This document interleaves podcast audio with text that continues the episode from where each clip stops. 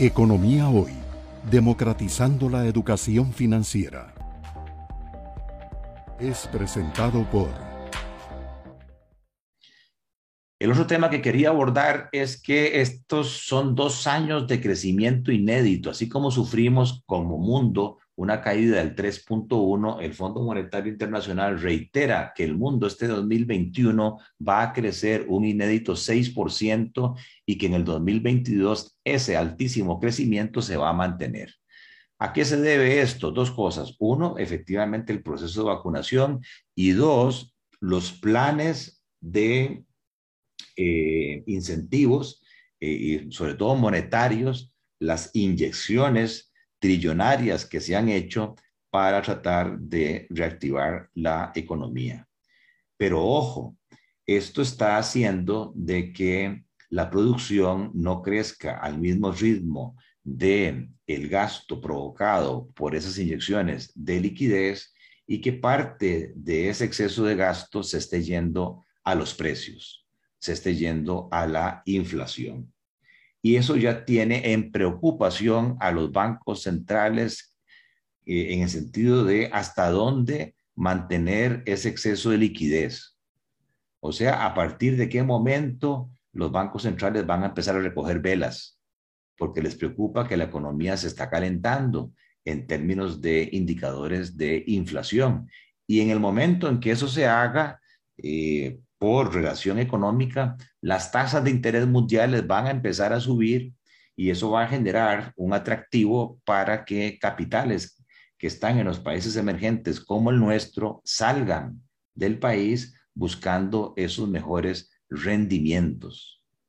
Entonces, mi mensaje claro de hoy es que nosotros no podemos soportar el crecimiento que se ve bien durante estos días en Costa Rica en un crecimiento global transitorio, coyuntural, porque estas tasas de crecimiento mundiales del 5,9, no van a estar para siempre.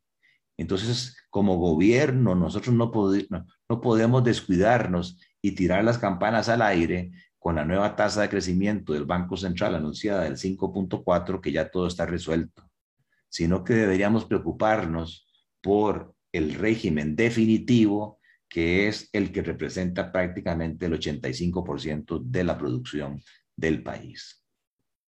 Ahora bien, cuando uno abre esto por regiones, la gran noticia es que nuestro principal socio comercial logra recuperarse en el 2021 de la caída que tuvo en el 20, pero más allá de eso, Estados Unidos está mostrando una tasa de crecimiento inédita del 6% y la mantiene en el 2022. Si yo fuera ¿verdad? Y estuviera en, en, empresa privada, yo ya hubiese ido donde mi cliente a decir qué tengo que hacer, ¿verdad? Donde mi comprador para hacer más negocios con usted.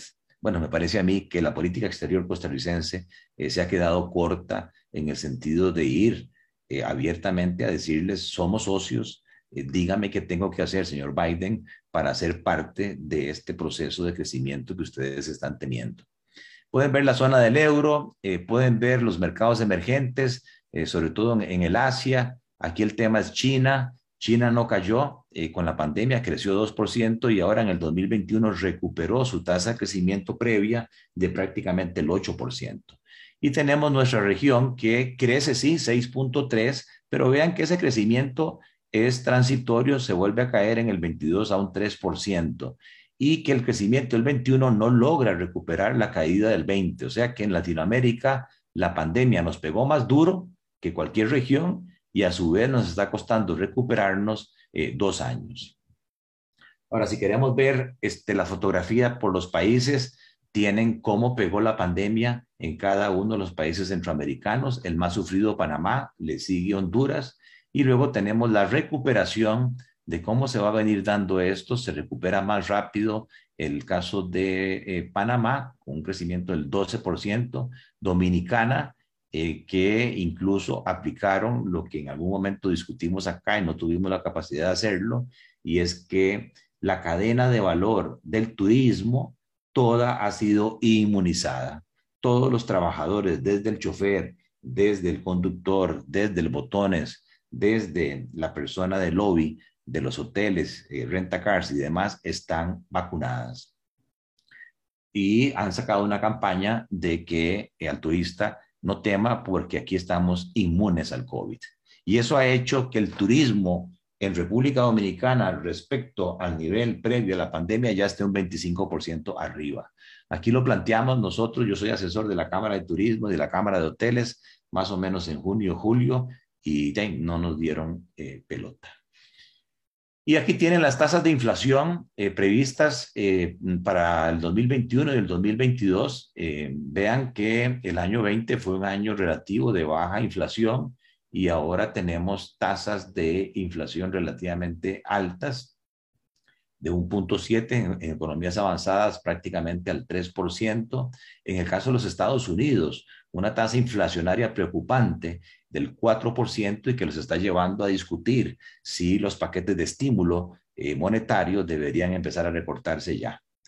Este fenómeno inflacionario, según la mayoría de los expertos, pareciera ser transitorio que obedece a un fenómeno natural y es que el crecimiento de la demanda no eh, es seguido de inmediato por el crecimiento de la producción y que además hay especulación.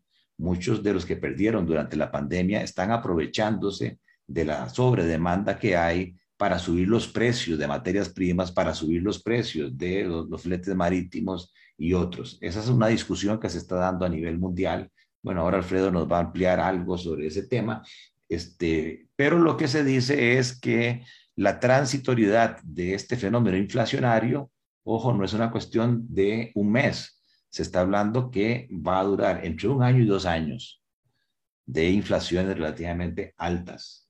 Eso es importante que lo tengamos en cuenta porque nuestros procesos productivos tienen materia prima y, y eso nos puede impactar. Economía hoy democratizando la educación financiera.